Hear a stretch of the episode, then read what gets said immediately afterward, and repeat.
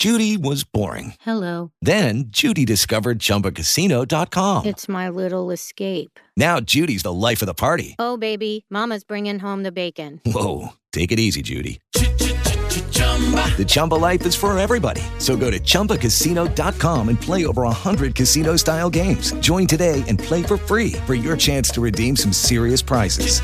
chumba ChumbaCasino.com. No purchase necessary. Void where prohibited by law. 18 plus terms and conditions apply. See website for details. Lucky Land Casino asking people what's the weirdest place you've gotten lucky? Lucky? In line at the deli, I guess? Aha, in my dentist's office. More than once, actually. Do I have to say? Yes, you do. In the car before my kids' PTA meeting. Really? Yes. Excuse me, what's the weirdest place you've gotten lucky? I never win and tell. Well, there you have it. You can get lucky anywhere playing at LuckyLandSlots.com. Play for free right now. Are you feeling lucky? No purchase necessary. Void where prohibited by law. 18 plus. Terms and conditions apply. See website for details. Conozca todos los beneficios de la suscripción a El Tiempo Digital. Visite boletines, podcast y contenidos premium. Navegue hasta en cuatro dispositivos en simultáneo y acceda a la app El Tiempo. Suscríbase. No sé cómo hacer una hoja de vida ganadora, no tengo idea de cómo buscar de manera efectiva trabajo en Internet, no sé cómo prepararme para una entrevista laboral. Tengo mucha experiencia, pero sigo desempleado, soy mayor de 40 años y no me contratan en ningún lado. Si esto es lo que estás viviendo en este momento de tu vida, estás en el podcast indicado. Hoy venimos a contarles todos los tips que sí o sí debes conocer para encontrar trabajo.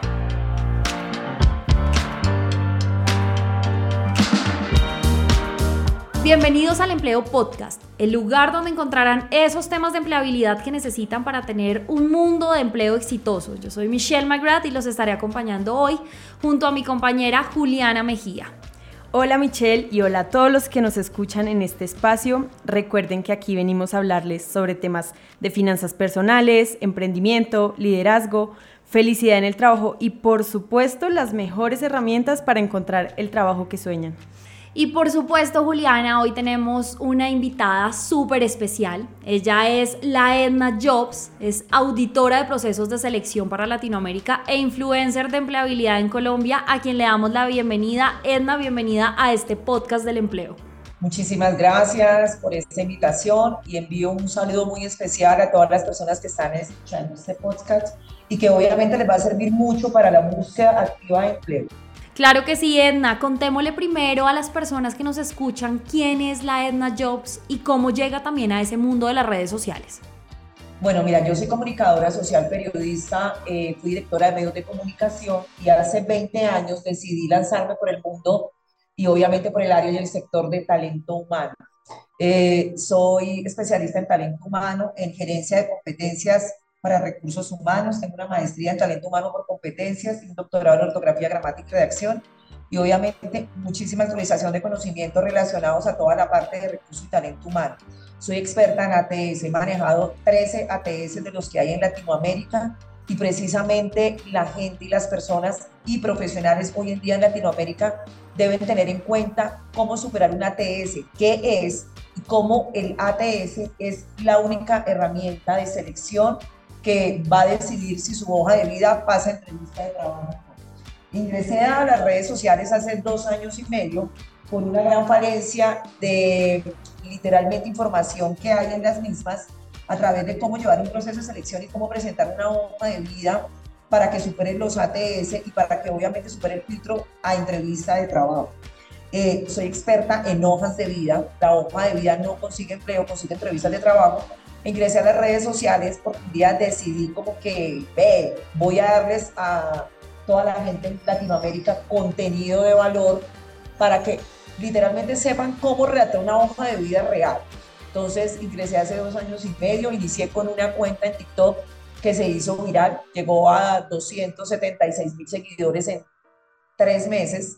Em, y ahora tengo otra cuenta también, ya tengo tres cuentas en TikTok, pues obviamente con más de 100 mil seguidores eh, seguidores que realmente están en la búsqueda activa de empleo. Genial, Edna. Pero ¿nos podrías explicar primero a todos qué es una ATS, por favor? Una ATS es un sistema de gestión de seguimiento de candidatos, es un sistema de gestión de selección. Son unos softwares que hoy en día se utilizan en las grandes compañías, las empresas grandes y medianas lo utilizan porque son soporte de reclutamiento y selección de personal. Una ATS viene siendo como un robot. Ellos son los que literalmente deciden si la hoja de vida con que la gente en Colombia, Latinoamérica, se postula en portales de empleo, en páginas web y en correos corporativos, cumplen con los ítems y cumplen con todo para que los llamen a entrevista de trabajo. Ok, y con toda tu experiencia y conocimientos en todo este tema del talento humano, ¿podrías contarle a los oyentes qué es lo primero que deberían saber al empezar a buscar trabajo? Perfecto. Primero, lo que tienen que saber es documentarse de quién hoy en día está reclutando la hoja de vida para pasar entrevistas de trabajo. Vuelvo y repito, la hoja de vida no consigue empleo, consigue entrevistas de trabajo. Y superar una ATS es el principal y el mayor de los problemas que tiene todo candidato que está en la búsqueda activa de empleo. Los ATS tienen unos ítems y la gente debe cumplirlos para que su hoja de vida pase ese sistema de inteligencia artificial. Entonces, las hojas de vida, por ejemplo, los ítems principales de los ATS, ¿cuáles son? Primero, que las hojas de vida sean legibles, porque es la clave principal de un ATS, la legibilidad. Segundo, entender que un ATS no sabe si el candidato es de una carrera creativa o no. Ejemplo, un diseñador gráfico. Los diseñadores gráficos y carreras creativas se venden mucho supuestamente con las hojas de vida muy creativas y con mucho diseño y color. Una ATS no identifica si usted es diseñador gráfico o contador. Ellos lo que identifican es que sea legible la parte de la hoja de vida, toda la hoja de vida. ¿Cuáles son los ítems principales de una ATS? Primero, no puede ser más de dos hojas la hoja de vida. Segundo, no puede llevar color. Tercero, no puede llevar diseño. Cuarto, no puede llevar viñetas, iconos, columnas, mapas conceptuales, diagramas, pie de página, encabezado, marcas de agua, imágenes, foto, diseño, firma escaneada, copia y pega porque se vuelve una imagen o un gráfico. Y lo más importante, una TS funciona con palabras claves. Tiene que analizar, tiene que verificar, tiene que ver en las hojas de vida de los candidatos que suben a los portales de empleo y que se postulan a las diferentes ofertas en grandes empresas y medianas empresas, que su hoja de vida tiene que tener palabras claves. ¿Cuáles son las palabras claves? Los requerimientos de la oferta laboral. Por eso, una de las reglas de oro más importantes y que la gente no sabe y desconoce es que la hoja de vida se tiene que redactar con el requerimiento de la oferta laboral. Uno no puede redactar una hoja de vida y con ella postularse a diferentes ofertas. Hay que redactar la hoja de vida con el contenido de la vacante, de la oferta laboral. Edna, y hablas de algo muy importante y es, pues creo que esta información es muy valiosa porque las personas generalmente hacen su hoja de vida y con esta se postulan pues a las diferentes vacantes. Entonces, para que tengan muy en cuenta eso, lo que nos dice Edna, de hacer esa hoja de vida con los requerimientos de esa vacante a la que ustedes se van a postular. Pero Edna, contémosle a las personas, ya mencionabas algunos, pero ¿cuáles son esos errores más frecuentes por los que los reclutadores también terminan descartando a una persona en esos procesos de selección? Cuando ven esos errores en la hoja de vida? ¿Cuáles son esos más comunes? Tengamos en cuenta que un buen reclutador es aquel que escanea la hoja de vida del candidato de 7 a 10 segundos e identifica lo mismo que identifica una TS. ¿Cómo funciona? El reclutador está en la obligación de poder gestionar el ATS directamente y alinearlo con la oferta laboral. De modo que cuando lleguen las hojas de vida o se postule la gente a los portales de empleo, a las páginas web o a un correo corporativo, el ATS lo que hace es identificar todos esos requerimientos de la oferta laboral en sus hojas de vida. Por eso, de 100 hojas de vida que llegan, si una pasa los requerimientos de la oferta laboral es mucho, tiene que hacer match. El reclutador lo que hace es identificar palabras claves. ¿Cuáles son las palabras claves los conocimientos, habilidades y competencia que se solicitan literalmente en una oferta laboral. Por eso es importante que la gente tenga en cuenta en que si yo soy arquitecto y estoy buscando un empleo relacionado a la arquitectura, yo en mi hoja de vida no puedo poner información que sea diferente a lo que estoy buscando o alineada a lo que estoy buscando. Yo por eso digo en las redes sociales, y, en las diferentes pues, eh, conferencias y eventos que me invitan, lo siguiente, uno no contrata un arquitecto que fue mesero y que fue vendedor, uno contrata un arquitecto, uno llama a entrevista de trabajo, una persona que sea arquitecta, que en su hoja de vida tenga cargos relacionados a la arquitectura. A, mí no me importa si ustedes fueron meseros, si fueron vendedores. A mí lo que me interesa es que esté alineada directamente a la oferta laboral. Ok, Edna, y ya, digamos, tengo preparada y lista mi hoja de vida con todas estas herramientas que nos has dado. Entonces, ¿cómo debo prepararme para la entrevista de trabajo? Pues más para la entrevista, primero, Juliana, es, es lo siguiente, mire. Las personas no deben postularse si no cumplen el 100% del requerimiento de la oferta laboral. Eso es algo, y tienen que cumplirlo al 100%. Tienen que aprender a leer la oferta laboral. Tienen que aprender a identificar que si la oferta laboral pide más de lo que yo tengo, no me puedo postular. Si yo tengo más de lo que pide la oferta laboral, tengo que quitar información de la hoja de vida para que mi hoja de vida esté alineada directamente a la vacante o al requerimiento de la oferta misma. Ahora, ya pasé, digamos, ya me llamaron a entrevista de trabajo. ¿Qué es lo que tengo que hacer? Miren, los candidatos van a pasar por cuatro entrevistas básicas y sólidas en un proceso de selección. La primera con el reclutador, la persona obviamente que lo ubicó y que lo llamó ese reclutador literalmente qué es lo que va a buscar en esa primera entrevista.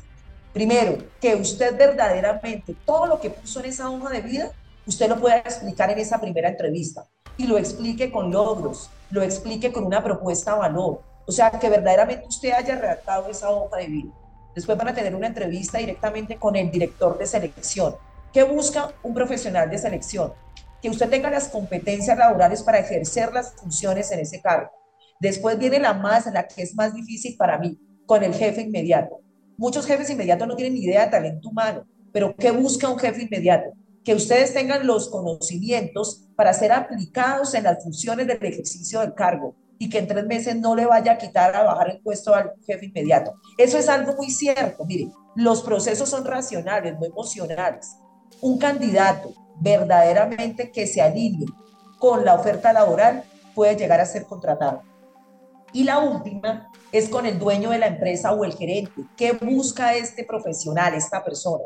Pues que ustedes se alineen con las políticas de calidad de la compañía y que ustedes no vayan a ser un futuro problema para la empresa. Son cuatro entrevistas básicas.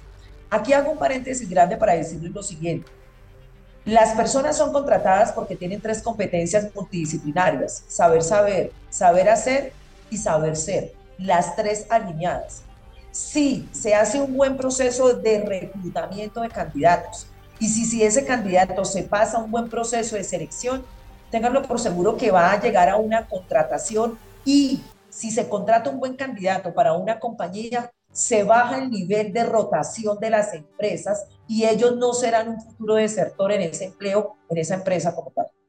Ok, Edna, y saliéndonos un poco de esto de la hoja de vida y de las entrevistas, quería preguntarte porque nos escriben personas eh, diciendo que tienen, no, llevan mucho tiempo buscando trabajo y tienen mucha experiencia en su campo, pero aún no logran ubicarse. ¿Esto como por qué podría pasar? Eso pasa por una, por, una situación única y es, yo siempre lo he dicho en redes, por esto es que me he hecho viral y por esto es que he generado tanta controversia.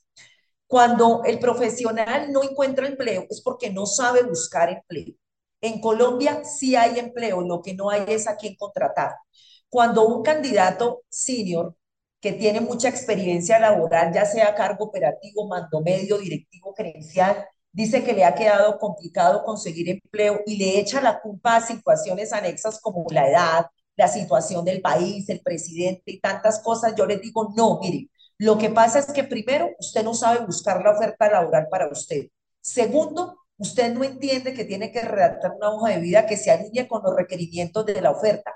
Tercero, es muy importante que entiendan que si ustedes hacen una buena búsqueda de empleo, aprenden, porque es que ustedes tienen que adquirir herramientas, ustedes no se pueden tirar al agua así como así. Hoy en día hay que prepararse para enfrentar, afrontar y superar un proceso de selección. Si a usted no le ha llegado la oferta que es, es porque usted no sabe buscar empleo.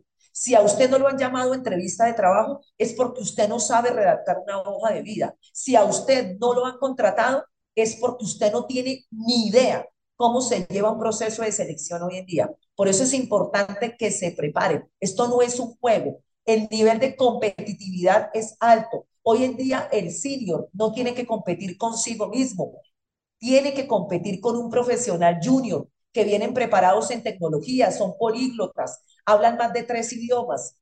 Y los profesionales mayores de 40 años deben entender eso, que si no se preparan para competir con un peladito de estos, con un junior, que se están comiendo hoy en día el mundo laboral, están jodidos y van a quedar sin empleo.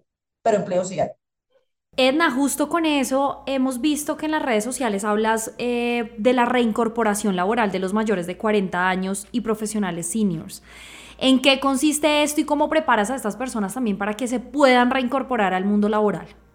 Sí, mira, cuando, cuando abrimos las redes sociales, yo tengo un equipo multidisciplinario detrás, o sea, yo soy la Edna Jobs, pero yo detrás tengo un equipo grandísimo. Yo cuando decidí generar contenido en redes sociales, decidí, con, decidí generarlo de buena manera digamos que de alguna parte yo estoy entre odios y amores en este país, porque empezando soy santanderiana y no soy muy asertiva a la forma de dar el contenido, eso yo lo entiendo y lo tengo claro. Cambiar y modificar esto a estas alturas me queda complicado. Ahora, cuando abrí las redes sociales, empezamos entrenamientos virtuales en toda Latinoamérica. Hasta este momento hemos entrenado más de 33 mil profesionales y obviamente el 70% lo han llamado entrevistas de trabajo. ¿Por qué? Cuando yo abrí las redes sociales, diseñé unos formatos de hoja de vida que pasan y superan los filtros ATS. Entonces, obviamente me hice mirar a través de esto porque empecé a entregar de manera gratuita y otras veces pues cobrando los entrenamientos a los profesionales en Latinoamérica estas plantillas como tal de hoja de vida. Listo.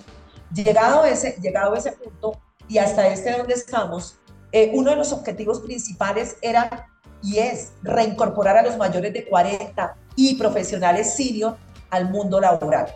Hay tres terminologías que están mal enfocadas, mal entendidas y mal recepcionadas por muchos profesionales en Latinoamérica y es los términos junior, semi-senior y senior. Estos, estos términos no son por edad. La gente cree que un profesional es junior por edad, semi-senior por edad senior por edad. No, no es por edad, es por experiencia laboral. Junior de 0 a 2 años de experiencia, semi-senior de 3 a 6 años de experiencia y senior de 7 años de experiencia en alta. El objetivo que tuve fue crear el primer centro de formación en empleabilidad en Colombia, que es el que tengo en ese momento en Bogotá, que se llama el Búnker de la Edna Jobs. Este es un centro de formación, un campo de concentración, como lo digan los pero es un centro de formación donde preparo a los mayores de 40 para reincorporarlos al mundo laboral. ¿Cuál es el plus que tienen? ¿Cuál es el valor agregado? Primero, que los siento en una entrevista de trabajo real. Y segundo, los reincorporo al mundo laboral. Yo tengo todo para poder rotar las hojas de vida y poderlos reincorporar.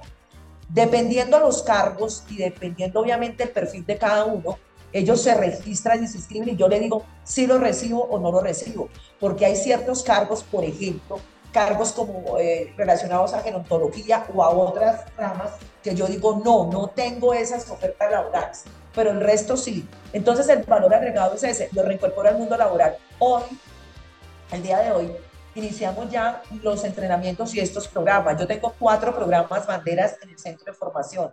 Uno que se llama Soy Vigente 40 más, que es para mayores de 40 años en todo el país y es presencial.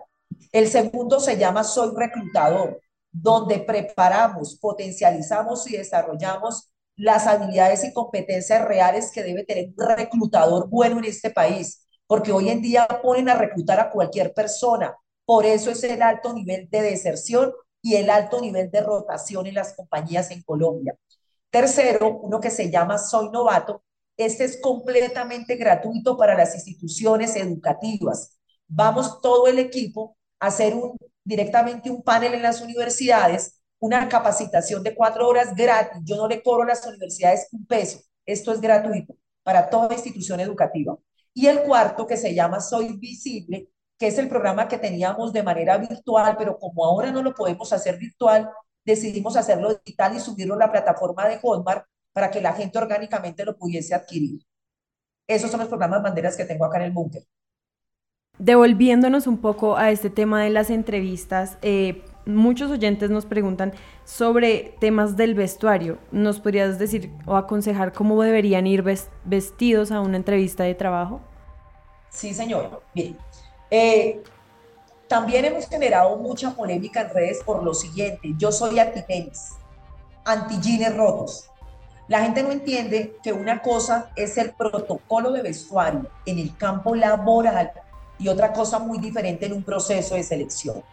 Es muy diferente que en el campo laboral, en las compañías, ya hagan un común acuerdo de que digan, bueno, tales días en tenis, si se puede venir en tenis o deportivos.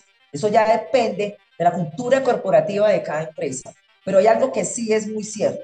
Uno de los ítems más importantes en un proceso de selección es la presentación personal. Hoy en día la gente no se sabe vestir para un proceso de selección. Hoy en día la gente considera que se deben vestir como ellos se visten en la parte social. Aquí no tiene nada que ver si son juniors, semi-senior o senior. Aquí lo que tiene que ver es que las empresas tienen reglamentos y hay que cumplir un protocolo de vestuario. Simplemente vístase y proyectese como el profesional que es. Vístase de manera formal, de manera casual, pero vístase de una forma donde usted venda profesionalismo. El protocolo es básico y sencillo. Mire, yo estoy al mil por ciento de acuerdo con el protocolo de la Cancillería de Colombia. Lo que sacaron fue lo mejor que pudieron sacar, para que la gente entienda que las empresas hoy en día viven de la imagen de sus empleados, que las empresas tienen derecho a tener sus reglamentos y su protocolo de vestuario. Y cuando uno es empleado y cuando uno va a trabajar en una compañía, uno sigue los reglamentos como tal. Esto no tiene nada que ver con la parte social y personal de cada uno es un protocolo profesional. Por eso es muy importante entender que dime cómo te vistes y te diré hasta dónde puedes llegar. La gente no entiende eso. Y eso es un ítem muy importante hoy en día en los procesos de selección, que es muy diferente al vestuario del campo laboral. Edna, estos espacios también son destinados eh, precisamente a las empresas. Entonces, con esto podríamos decir que lo más recomendable para las empresas es crear un código de vestuario o cómo deben manejar también esta parte más que un código de vestuario, es eh, implementar. Mire, cada empresa tiene su cultura, obviamente tiene su cultura corporativa y todo lo demás. Yo entiendo perfectamente que hay empresas que de pronto tienen un código de vestuario más casual, no tan formal. Todo es válido. Aquí lo, importante es que socialicen con el candidato en el proceso de selección en las pruebas psicotécnicas y psicométricas y hacerle entender al candidato y al profesional antes de contratarlo que debe seguir un protocolo de vestuario, que si está de acuerdo para seguirlo. Entonces sí es muy importante que las empresas puedan generar un código de vestuario obviamente acorde eh, al, al, área, al sector en que se está moviendo obviamente la compañía. Yo entiendo que, por ejemplo, empresas de publicidad, Em, eh, etcétera, pues no van a ir en las entrevistas de trabajo súper encorbatados, ¿no? Yo entiendo perfectamente eso, pero de todas maneras, vayan como vayan, vayan bien vestidos. Es que de verdad es, es, es inaudito, es no negociable la forma como las personas van vestidas, van arregladas, eh, porque lo que hacen es ir vestidas desde la parte social. Entendamos que el protocolo de vestuario es único y no es negociable, formal, casual que proyecte el profesional que ustedes son. Y hablando de este protocolo, ¿nos podrías explicar a nosotros y a todos los oyentes qué es casual y qué es formal en el código de vestimenta? Eh, eh, es muy importante entenderlo, o sea, un código, un código de vestuario formal es aquel que se compone obviamente de un sastre para hombres, para mujeres, ya sea obviamente porque la empresa lo exige así. Miren, ustedes se han dado cuenta que hay compañías y hay empresas donde hay que ir vestidos tipo sastre, súper encorbatados, súper porque obviamente son las políticas de la compañía. Un, un, protocolo formal es aquel que lleva corbatica, que lleva la pañoletica, que lleva el pañuelo. Formal, como, como lo indica. El casual ya puedo ir de pronto con un jean tipo dotación, blazer, puedo ir con un zapato deportivo oscuro. O sea, aquí el enseñarle yo a vestirle a la gente, a, que la gente se vista para, para un proceso de selección, es simplemente esto. Miren, Internet tiene muchas herramientas para que usted sepa que es un código de vestuario formal o informal, ¿cierto? Pero guíense por el código de vestuario de la Cancillería. Está perfectamente explicado. Miren, los profesionales que crearon ese código de vestuario están alineados lo que verdaderamente es un proceso de selección. La gente debe entender que los procesos de selección son racionales, no emocionales. La gente no se contrata por lástima. La gente se contrata es porque tiene los conocimientos, habilidades y competencias para ejercer las funciones en un cargo. Muchas personas no, lo entienden, pero las que sí lo puedan entender, ténganlo por seguro que los procesos de selección son literalmente basados en que se contrata, se selecciona, se recluta al profesional que cumpla con requerimientos e ítems de la compañía y que estén alineados a las políticas de calidad de la empresa. Edna, para ir terminando, ¿qué consejos les podemos dar sobre todo a estos eh, jóvenes que están graduándose de la universidad y que tienen dificultad para conseguir trabajo? Y por el otro lado también a las mujeres, porque esto nos llegan muchos mensajes a través de las redes sociales de mujeres con hijos que dicen que les cuesta incorporarse al mercado laboral, que no las aceptan en las empresas. A estos dos públicos, ¿qué consejos les podemos dejar? Muy buena la pregunta porque, porque hay dos puntos importantes desde el enfoque de cada contexto que me acabas de preguntar. El primero, para los juniors, para los recién egresados, les voy a decir lo siguiente. Por favor, no, después de graduarse, no peguen una especialización una maestría. Por favor, entendamos que usted no se puede sobrecalificar en un proceso hasta que no adquiera experiencia laboral. ¿Qué quiere decir esto? Las asignaciones eh, salariales en Latinoamérica se dan de acuerdo a formación académica más experiencia laboral. Si ustedes están recién egresados, adquieran experiencia laboral con esa formación académica primero, por lo menos un año, para que usted después del año ya identifique por qué líneas se quiere ir, por qué área, con qué enfoque y pueda hacer la especialización y la maestría muchos estudiantes recién egresados, muchos profesionales recién egresados, creen que por el hecho de tener una carrera de pregrado y pegar una especialización, una maestría, los van a contratar más rápido o les van a pagar el super salario. Eso es mentira, eso no existe.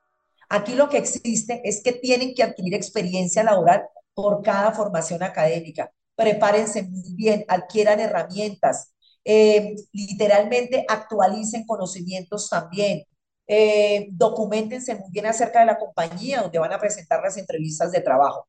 Y a las mujeres también, que ahí las meto dentro del equipo de los seniors, ¿cierto? O los semi-seniors, les digo lo siguiente, ustedes no las llaman entrevista o no las contratan porque no tienen actualización de conocimientos. Un profesional todos los años debe actualizar conocimientos relacionados a su formación académica o al cargo que se va a postular actualización de conocimientos, prepararse para la entrevista, entender que así tengan huecos o vacíos laborales, se pueden vender muy bien en una entrevista. El problema es que ustedes no se saben vender, ese es el problema. Y ustedes son un producto en constante venta. Si ustedes son mujeres que durante dos o tres años tienen vacíos laborales porque se dedicaron a sus hijos, en una entrevista se pueden vender perfectamente. Cuando les pregunten por qué este vacío y este hueco laboral, explíquelo perfectamente.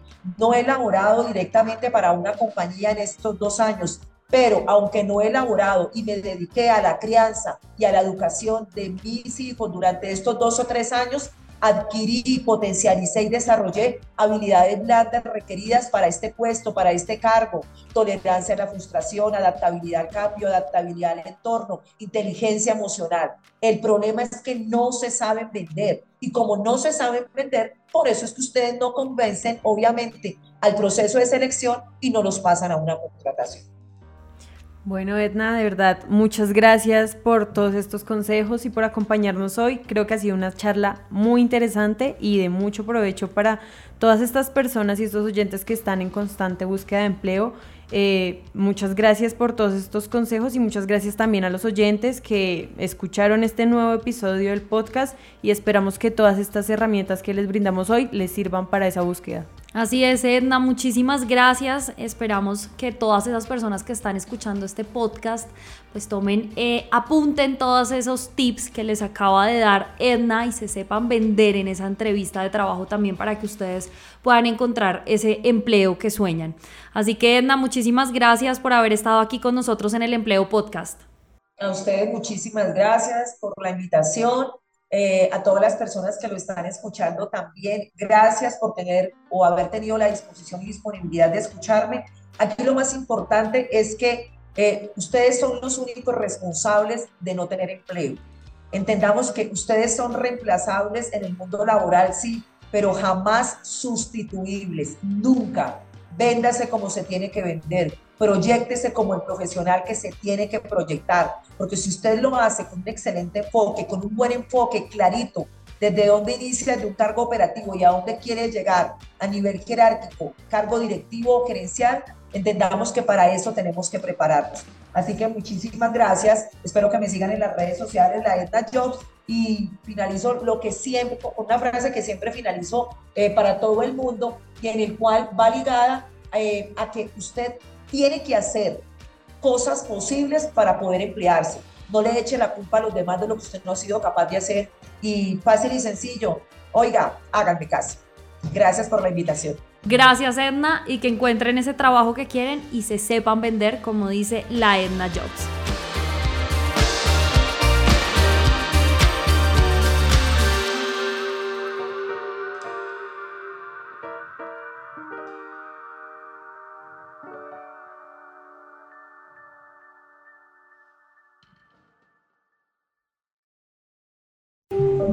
El Tiempo. ¿No te encantaría tener 100 dólares extra en tu bolsillo? Haz que un experto bilingüe de TurboTax declare tus impuestos para el 31 de marzo y obtén 100 dólares de vuelta al instante. Porque no importa cuáles hayan sido tus logros del año pasado, TurboTax hace que cuenten. Obtén 100 dólares de vuelta y tus impuestos con 100% de precisión, solo con Intuit TurboTax. Debes declarar para el 31 de marzo. Crédito solo aplicable al costo de la presentación federal con TurboTax Full Service. Oferta sujeta a cambios o cancelación en cualquier momento.